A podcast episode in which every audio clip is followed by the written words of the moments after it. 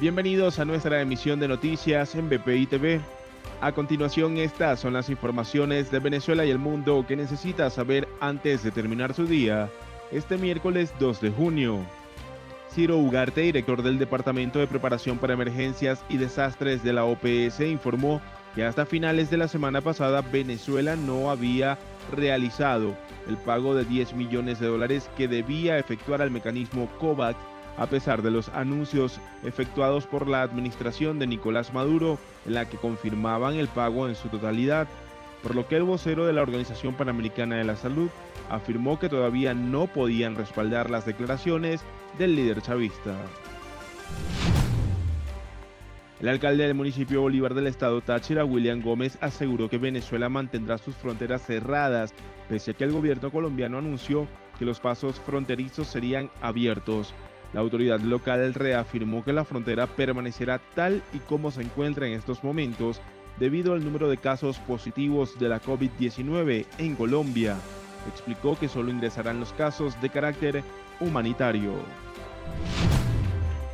40 organizaciones civiles de Venezuela suscribieron un documento dirigido a la alta comisionada para los derechos humanos de las Naciones Unidas, Michelle Bachelet, en el cual solicitan que el organismo internacional interceda en el país para exigir un plan de vacunación sin discriminaciones.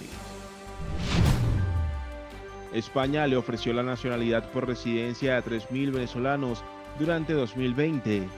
La totalidad de nacionalidades otorgadas fue de 80.148, siendo un 51% menos que en 2019 y más de la mitad fueron a migrantes provenientes de Marruecos, Ecuador, Colombia, Bolivia y Venezuela.